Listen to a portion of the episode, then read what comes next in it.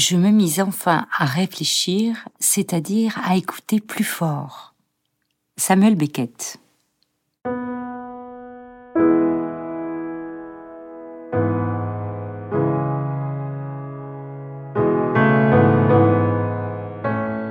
Bonjour, c'est La Voix d'eau, le podcast du musée d'Orsay et de l'Orangerie.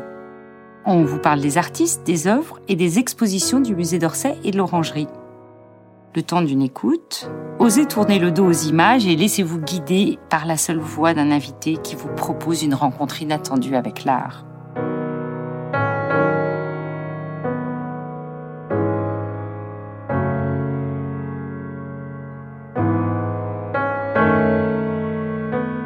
Dans cet épisode, Nienke Bakker, conservatrice au Van Gogh Museum d'Amsterdam, et Emmanuel Coquery, directeur du musée de la BNF, commissaires tous les deux de l'exposition, vous livre les clés de Van Gogh à Auvers-sur-Oise les derniers mois. Écoutez, vous allez voir.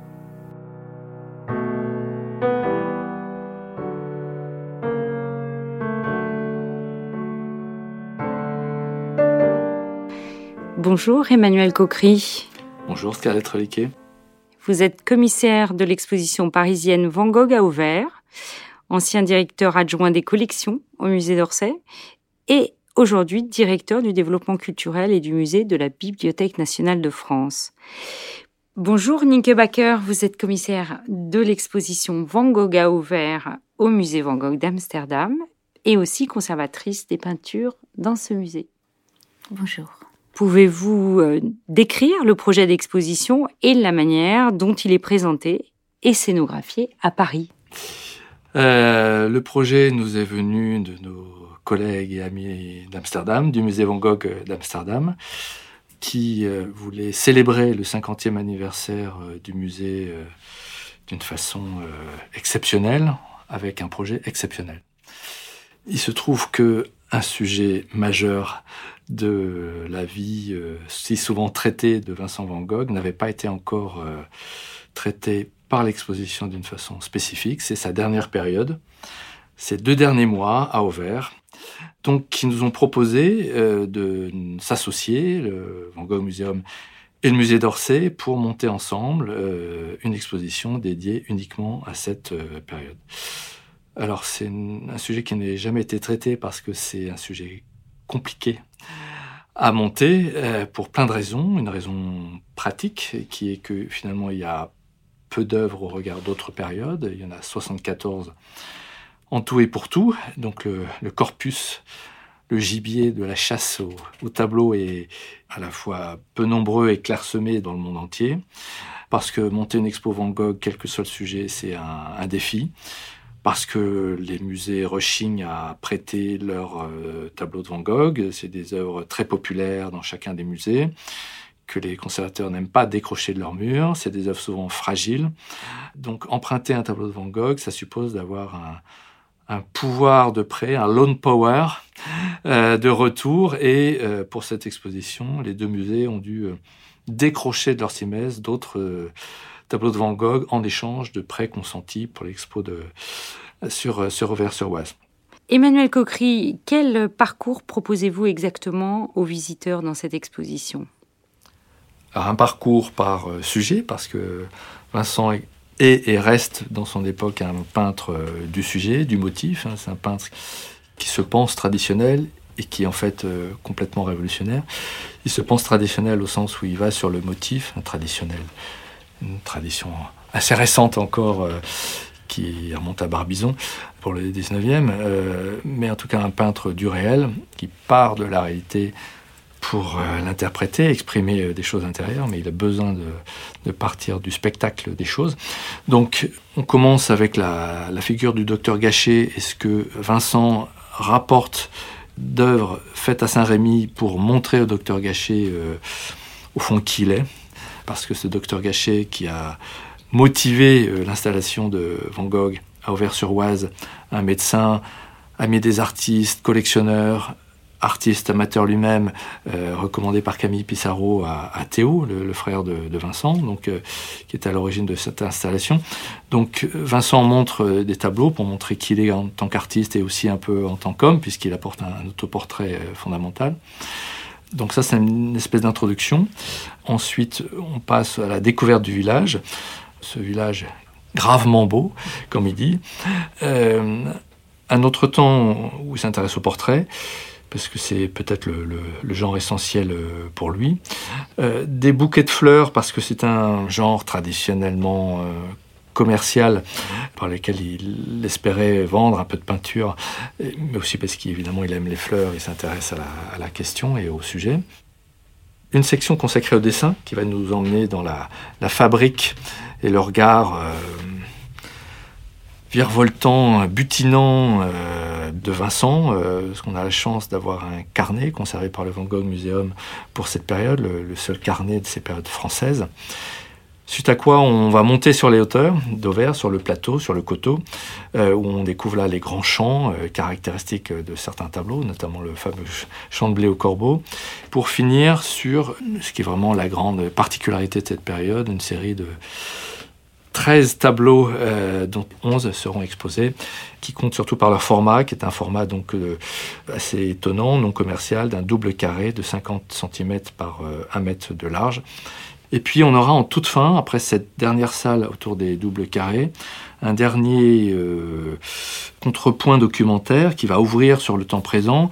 L'idée, c'est de raconter un peu la postérité de Vincent après sa mort euh, tragique, son suicide le, 27 juillet et sa mort le, 29, hein, puisque un des grands mythes, enfin le mythe Van Gogh naît euh, de cette période, de cette fin tragique, de son côté dramaturgique. Et dans les mythes, il y a cette question d'artiste maudit, complètement inconnu, etc. Donc l'idée, c'est de casser, euh, euh, parce que c'est encore nécessaire, euh, cette idée, en montrant que Van Gogh était déjà très reconnu, à défaut d'être très connu de ses pairs, en tout cas. Et les lettres de condoléances adressées à Théo le montrent bien. On y trouve tous les grands noms de la peinture d'avant-garde de, l'époque. Et en face, on aura des projections d'un montage de films, de fiction, euh, sur cette période-là, puisque évidemment, étant la période de la mort et de cette naissance du, mythe, euh, c'est une période qui a particulièrement intéressé les réalisateurs, de, de Minelli en 54, euh, avec la vie passionnée de Vincent Van Gogh, et l'inoubliable Kirk Douglas, jusqu'à des films plus récents comme celui de, Schnabel, euh, le, grand Maurice Pialat, euh, Van Gogh, euh, qui se passe entièrement à Auvers.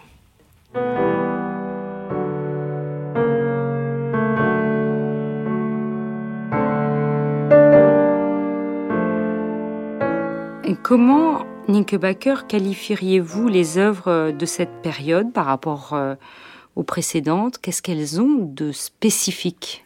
Il n'y a pas de rupture. Euh, Van Gogh vient de Saint-Rémy de Provence et il continue à peindre, évidemment. Euh, ce qui est magnifique, c'est que Van Gogh euh, prend des sujets différents, il a de grandes variétés de, sujets, de, styles. Il, passe d'une chose à l'autre au jour le jour. C'est vraiment dans une période si courte, la grande variété est vraiment, est vraiment extraordinaire. Mais en même temps, c'est pas la première fois, par exemple, euh, qu'il fait plus d'une œuvre par jour. Euh, en même temps, le, nombre d'œuvres qu'il a fait au vert est quand même vraiment exceptionnel. Dans cette diversité, ce qui frappe, c'est vraiment euh, le style très concis et très direct qu'il a trouvé, la façon dont il a simplifié ses compositions. donc, en cherchant une expression très simple et en travaillant très très vite il a réussi à, créer euh, des œuvres nouvelles tous les jours. Et vous, Emmanuel Coquery, de quelle manière voyez-vous ces œuvres au regard du reste de la production de Van Gogh? Bah, Ce qui est très frappant euh, pour un œil euh, distant, c'est la couleur quand on voit l'exposition, on voit euh, un équilibre, il y a beaucoup de bleu, un accord euh, bleu-vert, euh, moins de jaune qu'à Saint-Rémy ou, à Arles. Il y a un équilibre de la palette qui n'est pas tout à fait... Et puis comme le disait que, il y a, c'est frappant l'énergie qu'il y met, l'intensité très graphique. Il y a vraiment la, une touche très nerveuse et parfois très filée, au contraire. Il joue beaucoup, on le sent avec la, la, la et de, nervosité, d'agressivité euh, du pinceau sur la toile, euh, d'une touche euh, chargée en matière. Ça, c'est pas propre à verre, mais on, sent qu'il y a une volonté de se dépenser, de sortir la peinture du tube en la mettant sur la toile à travers le pinceau, aussi parce que le le médecin euh, lui a dit qu'il fallait travailler. Il fallait que, et c'est en travaillant que ses idées noires euh, passeraient et que, voilà, il travaille de 5 heures du matin à, 9 heures du soir euh, pour essayer de ne pas penser aussi à tout ça. Donc on sent qu'il y a une espèce de décharge nerveuse, électrique, hein, comme il dit lui-même. La référence à l'électricité, à, l'éclair paratonnerre, la toile est comme un paratonnerre. On pose cette comparaison à un moment. Euh, pour euh, décharger euh, cette énergie-là et on sent très instinctivement dans l'étoile d'Auvert. Vous avez évoqué la maladie psychique par le biais du docteur Gachet. Pouvez-vous nous dire de quelle manière vous en faites ou pas un sujet pour le visiteur? Comment vous l'évoquez dans l'exposition? Bien sûr, on évoque l'état d'esprit de Van Gogh, euh, sa condition mentale euh, dans l'exposition. En même temps, le vrai sujet de l'exposition, c'est son art de cette période. Et je pense que le problème de, cette période d'Auvert a toujours été que tout l'accent était sur sa fin tragique, qui est évidemment fondamentale, mais en même temps, euh, l'attention devrait aussi être sur les œuvres qu'il a faites pendant cette période. Il y a quelques œuvres très très connues mais il y en a beaucoup qui sont pas connus du tout, qui sont dans des musées, mais qui sont pas souvent exposés euh, ailleurs, et que le public découvre maintenant. Et je pense que cette expo fait vraiment découvrir euh, un Van Gogh qu'on connaissait pas encore, dans le sens de oui, il a lutté avec euh, ses problèmes psychiques, il n'a pas pu tenir mais on peut voir dans ses œuvres euh, l'énergie, euh, la joie aussi, je pense, de, peindre, euh, qu'il est resté jusqu'à la fin. Oui, c'est une période moins connue, peut-être aussi à cause des couleurs, parce qu'il y a moins le jaune flamboyant d'Arles ou de, Saint-Rémy, c'est moins rutilant que certaines périodes. et c'est une œuvre qui reste indéchiffrable, et c'est ce qui est là aussi intéressant dans la transformation, la transmutation euh, de la dépression, de la, peur euh, psychotique euh, en quelque chose qui en effet parfois est très joyeux, très vivant, et qui appartient au domaine de la peinture et pas au celui de la psychiatrie. C'est vraiment un peintre on a envie de dire professionnel, qui s'inscrit dans une histoire, qui se positionne par rapport à d'autres peintres plus que jamais à Aubert, on peut le dire aussi. Il parle beaucoup des. Jusque dans sa dernière lettre, j'ai essayé de faire aussi bien que d'autres peintres que j'ai admirés, etc. Donc il est toujours dans une lignée, se pose dans une lignée. C'est une peinture très réfléchie, très voulue, comme il dit euh, lui-même, qui se pose en termes plastiques, d'une histoire de l'art euh, très euh, consciente, et qui en même temps est complètement l'expression d'une fragilité existentielle. Mais celle-là, elle est difficile à mettre en, mots sur les images. C'est à chacun d'y mettre de sa sensibilité.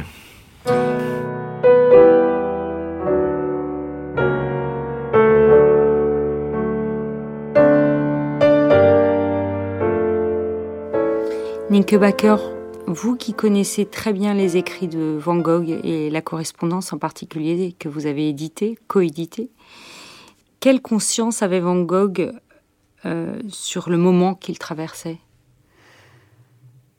Alors ça, c'est une question très très difficile parce qu'on on ne sait jamais ce qui va mener euh, au suicide, évidemment. Euh, il y a toujours des facteurs, mais on ne sort plusieurs et on ne saura jamais. Mais dans les lettres, on le voit arriver à Auvers avec une certaine espoir qu'il pourra travailler tranquillement euh, dans un, environnement euh, calme et, et, beau. En même temps, bien sûr, il amène sa, comme il l'appelle lui-même, sa maladie. Et au bout de plusieurs semaines, on voit plus de solitude, de, sentiments d'échec, peut-être de doute, euh, d'incertitude sur l'avenir. Je voulais dire aussi que, bien sûr, Auvers, c'est la fin, mais c'est aussi un nouveau début pour lui, euh, parce qu'il euh, il sort d'une institution, d'une maison de santé où il a passé un an. donc il espère vraiment trouver un lieu tranquille où il pourra continuer ou, se refaire euh, en tant qu'artiste. Mais il a déjà perdu l'espoir de guérir. Voilà, donc c'est un peu euh, un nouveau début, mais aussi un retour euh, au nord, où il retrouve des motifs, des, les maisons qui le rappellent son passé en Hollande. Il pense souvent à ses années de jeunesse. Donc, on voit quelqu'un qui n'a que 37 ans, mais qui regarde euh, en arrière. Il a senti euh, peut-être que la fin était proche, qu'il pouvait plus tenir. Mais bon, c'est l'interprétation, c'est de la spéculation. On ne saurait jamais euh, qui l'a poussé à prendre cette décision de, finir sa vie. Est-ce que vous pourriez revenir sur euh, la relation de Van Gogh avec le docteur Gachet, qui est donc un spécialiste de cette maladie qu'on appelait la mélancolie à l'époque? On sait qu'il a été son médecin et représentait un soutien indéfectible. Quelle place vous lui accordez dans l'exposition? Le docteur Gachet prend une place importante dans l'exposition parce qu'il il était le médecin pour lequel Van Gogh était venu à Auvers. Je pense que Van Gogh, il avait surtout l'idée que peut-être le docteur, comme il était spécialiste de la mélancolie, mais surtout parce qu'il connaissait beaucoup d'artistes, euh, allait comprendre euh, Van Gogh pourrait être un, ami. Et en effet, ils se sont liés d'amitié. Euh, et Gachet l'a invité à venir chez lui régulièrement. deux, trois fois par semaine, ils se voyaient, ils se parlaient, surtout, je pense, de, peinture, d'artistes. Van Gogh euh, venait travailler dans le jardin de, Gachet, faire des, natures mortes euh, florales. Euh, il a fait son portrait, bien sûr. Il n'avait pas vraiment de traitement médical. C'était surtout... Gachet lui disait travaille beaucoup et ça va passer. Donc il n'y avait pas de, il y avait pas des, consultations de psychiatre ou quelque chose comme ça. Tout à fait, c'est une relation euh, en fait pas du tout médicale. c'est assez amusant, paradoxal. Mm. Euh, parce qu'on peut poser que Gachet n'était pas un très bon médecin ou qu'il n'avait pas une très grande passion pour son métier. Et d'ailleurs, à un moment, Van Gogh parle de. Il lui avait dit en blaguant de troquer leur métier, que Van Gogh prendrait bien le métier de médecin pour se soigner et, gâcher de peintre qu'il était de façon euh, amateur. Donc euh, c'est clair que Gachet, on lui a reproché d'ailleurs à l'époque, était plus intéressé par la peinture que par ses passions. Donc voilà, et puis il y a eu cette brouille après entre les deux, on ne sait pas exactement pourquoi, il y a une anecdote autour d'un encadrement, d'un tableau, enfin, ou l'absence d'un cadre autour d'un tableau de la collection de Gachet, ce qui énervait beaucoup Van Gogh parce qu'il aimait les tableaux encadrés. Et mm, voilà. En tout cas, ils se sont éloignés, euh, refroidis, euh, brouillés dans une certaine mesure euh, début juillet. Avant, évidemment, le drame, puisque Gachet était appelé au chevet de Vincent, mais c'est le deuxième médecin. Il y avait un autre médecin à Auvers, le docteur Mazery, qui était le premier à, à essayer de le soigner. Gachet était appelé ensuite, mais Gachet était euh, bouleversé, trop bouleversé pour euh, vraiment, je pense, prendre des, décisions euh, difficiles, qui étaient en l'occurrence de l'opérer ou pas. Et après la mort, Gachet a développé un culte entier à, Vincent en faisant un grand artiste qu'il admirait sincèrement. ça, là-dessus, il n'y a pas de, doute. Et il a très vite rassemblé une collection importante de, tableaux de, Vincent, entre ceux que Vincent lui avait donnés, ceux qu'il a pu acheter, ceux que Théo lui a donnés. voilà, il était vraiment un des premiers grands admirateurs et collectionneurs de tableaux de Vincent. Et déjà, quand il a vu l'autoportrait que Vincent a apporté de Saint-Rémy, il a vraiment admiré, il a dit euh, c'est magnifique et il a tout de suite euh, consenti à poser pour, pour Vincent. Il était très très enthousiaste, euh, enthousiaste de, de son art déjà depuis les débuts de leur. Ce qui était encore peu fréquent à l'époque. Donc.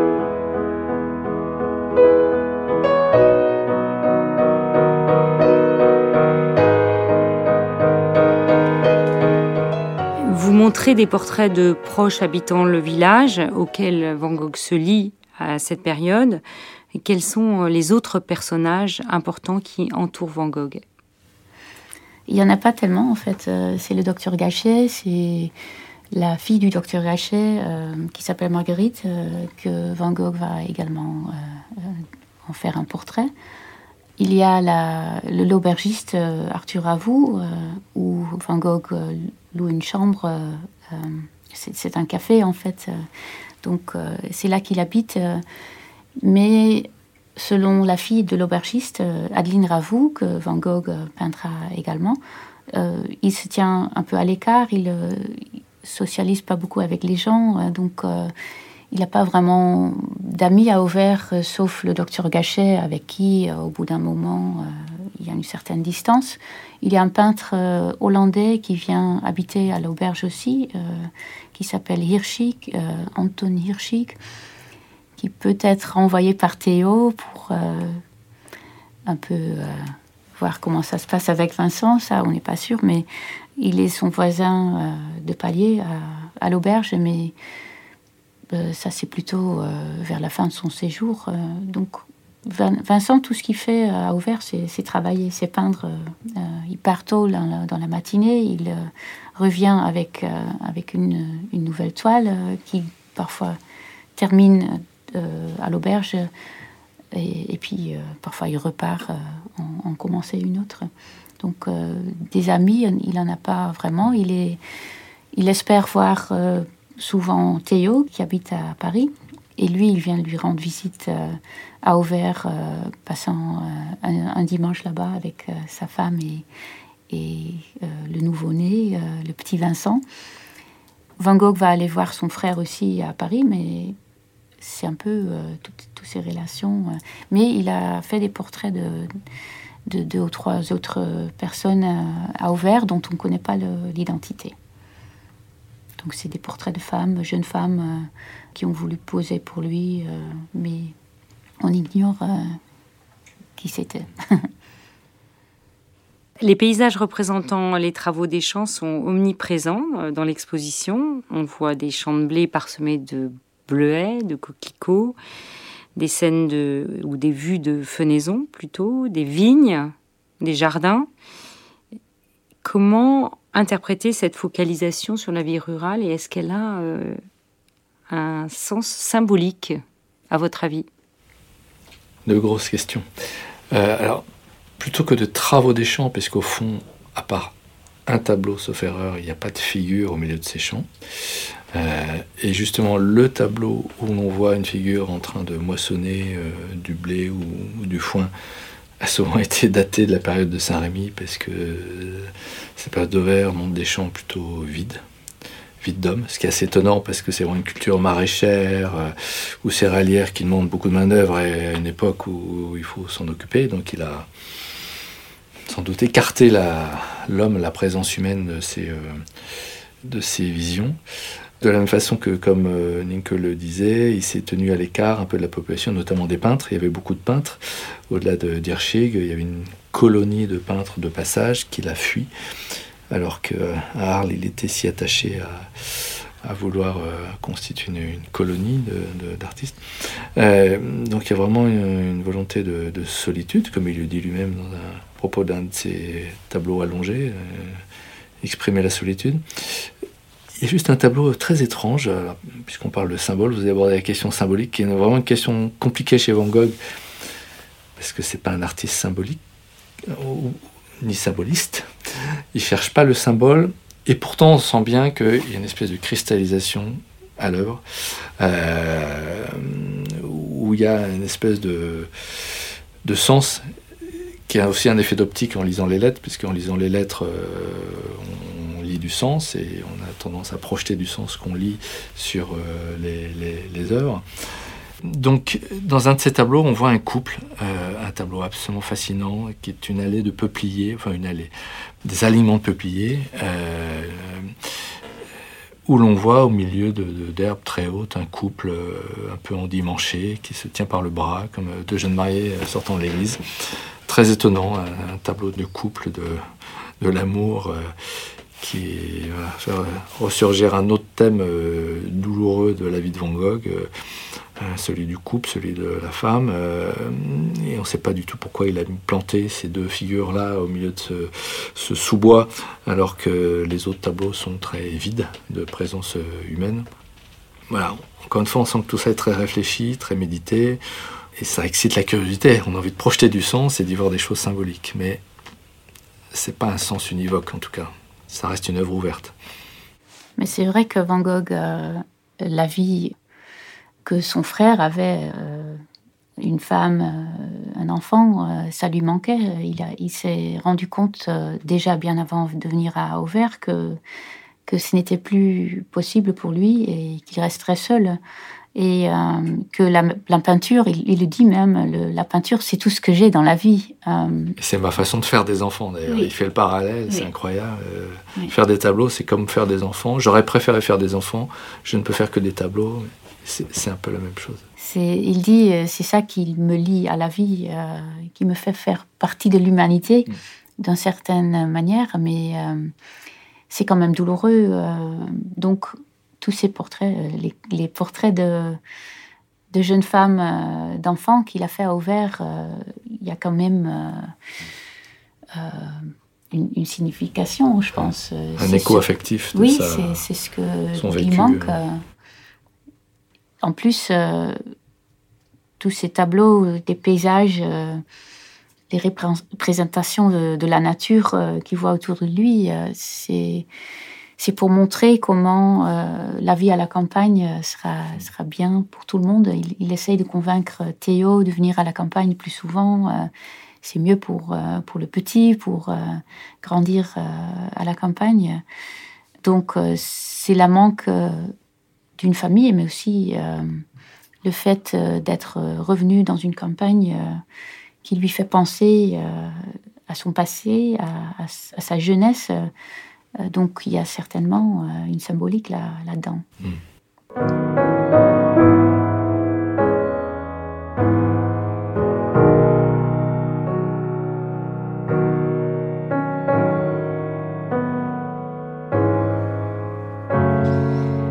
Vous avez parlé d'un changement de format à cette période de carré et de double carré. Pouvez-vous nous expliquer en quoi ça représente une transformation et qu'est-ce qu'elle signifie cette transformation de format? Alors c'est une expérimentation dans un format qui encore une fois pas un format de catalogue commerciaux, de toiles pré-montées, prêtes à, l'emploi, qu'il a choisi, qu'il a fabriqué, qui est de ce chiffre très rond, très arithmétique, hein, qui souligne lui-même dans une lettre hein, de, 50 cm seulement, dit-il, par euh, un mètre, comme une espèce d'étalon euh, d'une nouvelle peinture.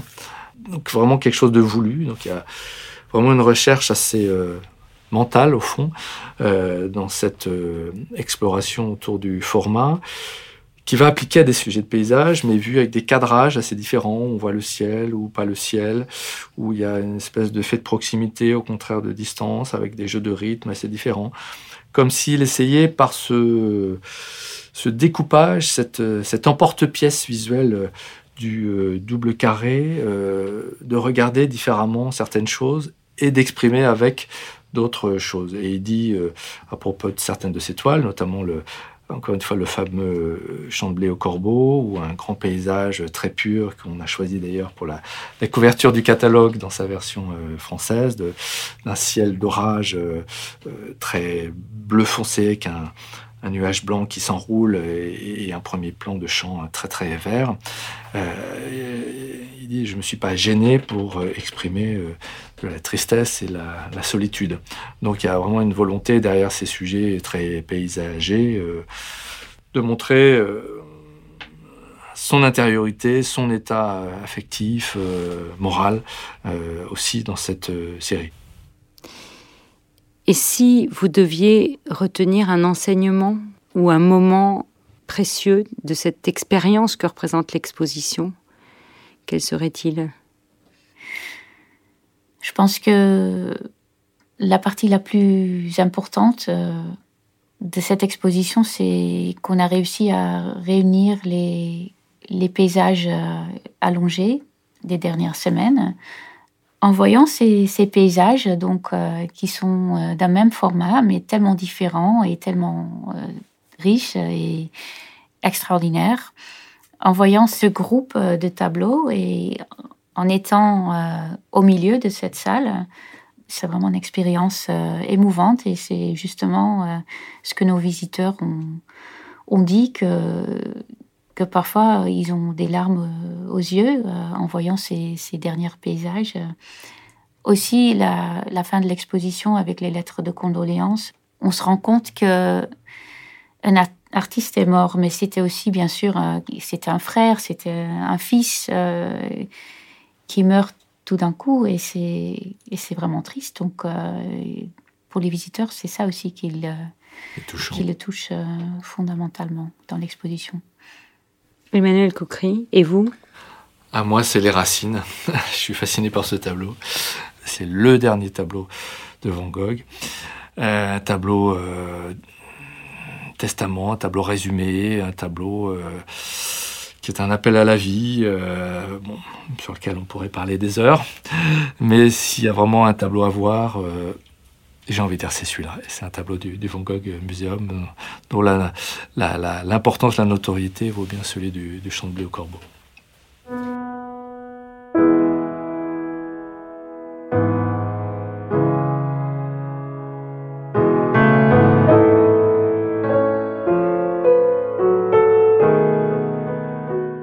D'entendre Voix d'eau, podcast des musées d'Orsay et de l'Orangerie.